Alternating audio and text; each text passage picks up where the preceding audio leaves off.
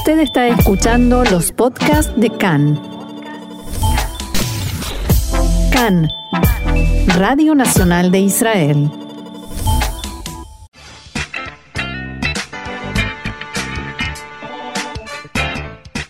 Esto es Agenda Cultural.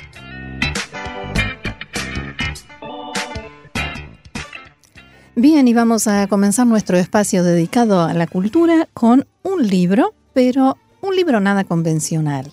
El libro del hummus, creado por Ariel Rosenthal, Orly Peli Bronstein y Dan Alexander, tuvo bastantes problemas para poder encontrar una editorial que creyera en el proyecto, que ahora seguramente se arrepienten porque el libro tiene muchísimo éxito. Se trata de un viaje imaginario por las capitales del hummus de Medio Oriente y seguramente por ello en la tapa se puede ver la palabra hummus escrita en hebreo, árabe e inglés. En diálogo con Khan, uno de sus creadores, que también es responsable del diseño de tapa, Dan Alexander contaba desde París.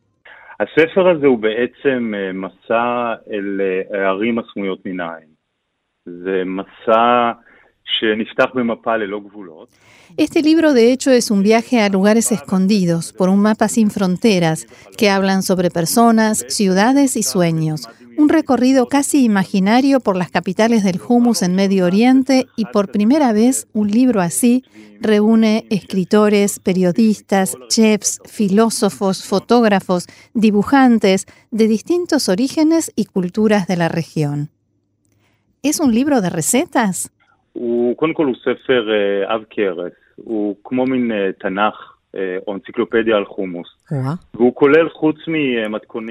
En primer lugar, es un libro grande, una enciclopedia o la Biblia del hummus, y además de recetas, incluye artículos filosóficos, académicos, anécdotas, historias, por ejemplo, murales en cuevas egipcias de hace 5.000 años, o cómo el hummus puede cambiar el mundo en el futuro. O sea que realmente da un panorama muy amplio de esto que se llama hummus. Sin embargo, no encontraron una editorial que aceptara el desafío, ¿no?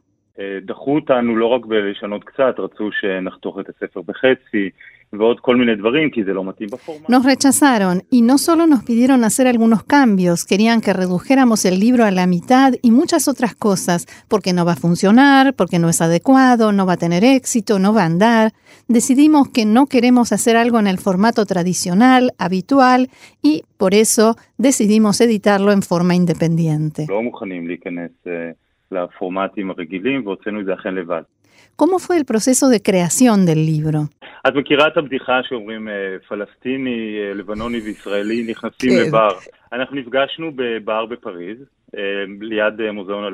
¿Conoces el chiste que comienza un palestino, un israelí y un libanés entran a un bar?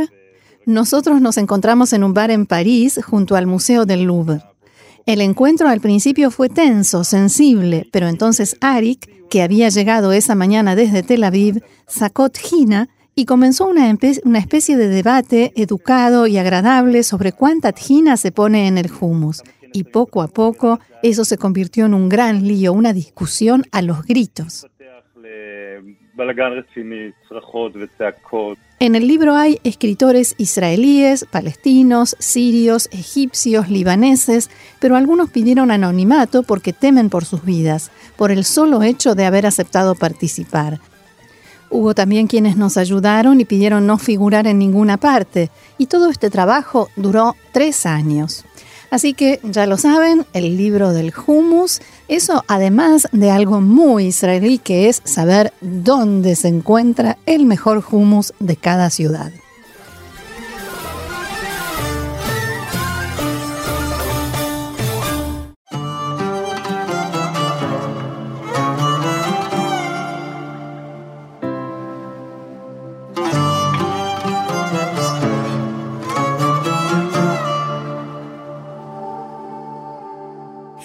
Lo que estamos escuchando es una nueva canción de Amir Benayoun, el popular cantante israelí Amir Benayoun, Tamid Otodadar, siempre lo mismo, letra y música, Natán Goshen, y no es lo mismo porque es la primera vez que se juntan, se unen para un trabajo y que forma parte de un nuevo álbum de Benayun que promete llevarnos nuevamente a las raíces de su música.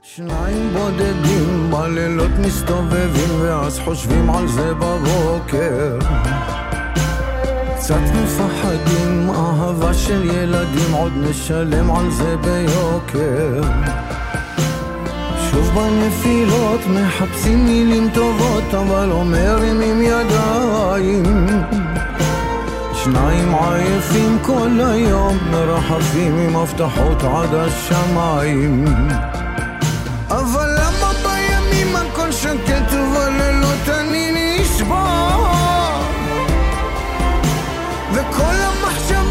הכי קשות תמיד באות שמאוחר.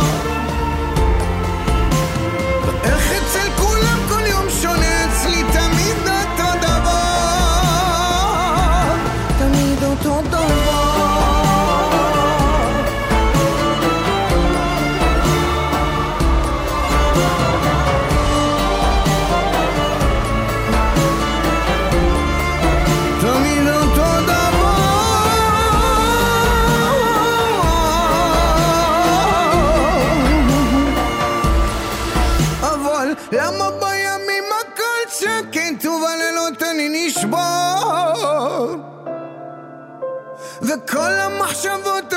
קשות תמיד באות שמאוחר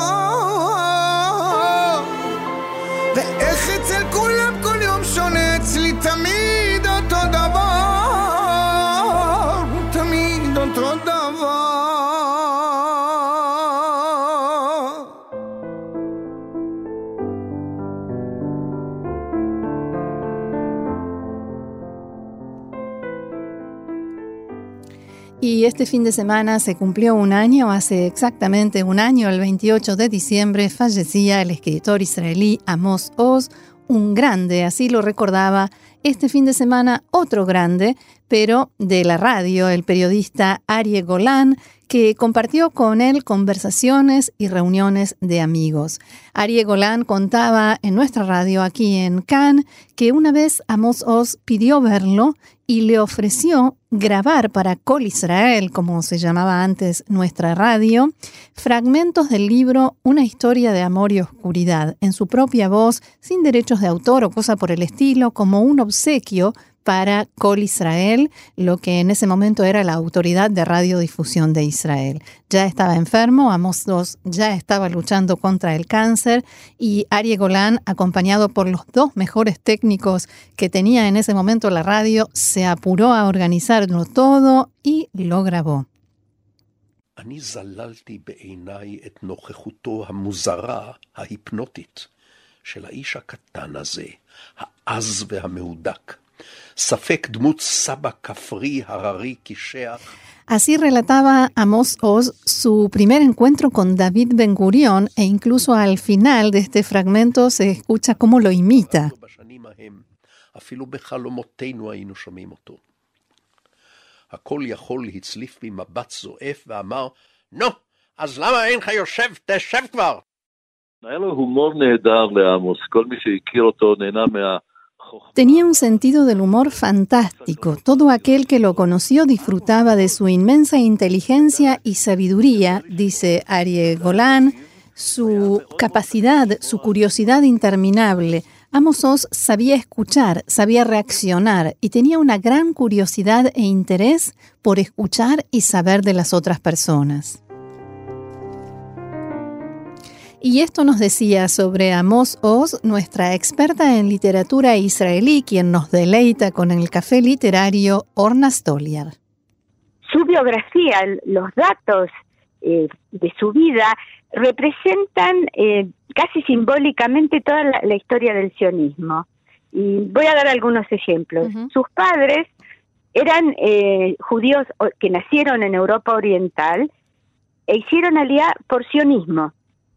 Él nació en 1939 en Jerusalén, con toda la simbología de la ciudad, o sea, en plena época del mandato británico. Uh -huh. cuando se dio la creación del Estado y la guerra de la independencia, él era un niño y él siempre dice que en esa guerra fue la primera vez en su vida que, fue un que vio un muerto en un bombardeo que había un cadáver en la calle y el trauma que eso le produjo. Claro.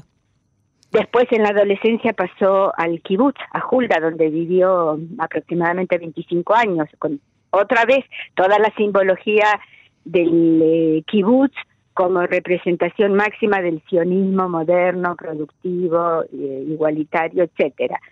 Participó en, en, las guerras, en la guerra de los seis días, la guerra de Yom Kippur, y además de su producción literaria que fue muy abundante, estaba permanentemente involucrado en, la realidad política, social y, de seguridad del país. Es como si alguien hubiera dibujado un personaje eh, cuya vida representa en las diferentes etapas eh, los eh, 100 años de historia, de 100 años y un poco más de historia del sionismo moderno. Y a propósito del reconocimiento de Amos Oz en el mundo a través de su obra literaria, o sea, a través de su, su actividad eh, y su presencia en la realidad y en la actualidad israelí, pero también y sobre todo a través de su obra literaria, el tema de los premios. Fue ampliamente premiado y no solo en Israel. Sí, diríamos eh, que menos el premio Nobel recibió todos los premios posibles, no solamente premios literarios, y esto que acabas de decir es muy importante. Voy a mencionar así muy brevemente algunos. El Premio Internacional de la Paz, que se da en la Feria Internacional del Libro en Alemania, que es un premio muy prestigioso, que él recibió en 1992 que posteriormente mm, también David Grossman recibió este premio muchos años más tarde. El premio Príncipe de Asturias, que ahora se llama Princesa de Asturias, de las letras en el 2007, eh, que es en el, para los países de habla castellana es un premio de primerísimo nivel. Y eh, el premio Israel, por supuesto, que es el gran premio nacional, eh, más el premio del primer ministro y una lista larguísima.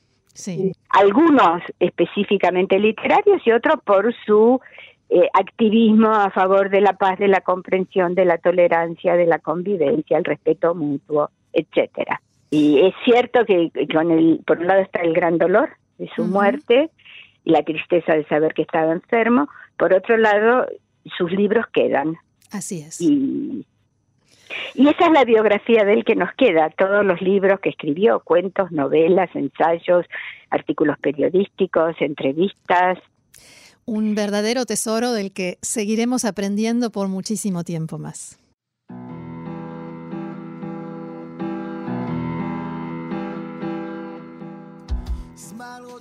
Y ya estamos escuchando otra nueva canción, esta vez de Mosh Benari y Ninette Tayev, que se estrenó esta semana. Mosh Benari la tuvo guardada en un cajón casi dos años mientras él esperaba encontrar la voz femenina adecuada para transmitir el sentido y el sentimiento de su canción y esto sucedió de pronto en una conversación telefónica. Entonces, letra Mosh Benari, música Dudu Taza, cantan Mosh Benari y Ninet. Mashot, entre los soles.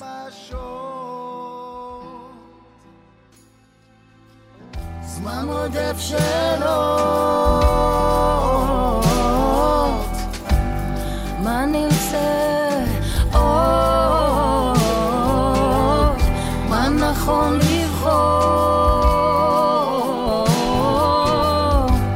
זמן עובר ולאן לגלות את הרצון שקרוב החלומות שבין השמשות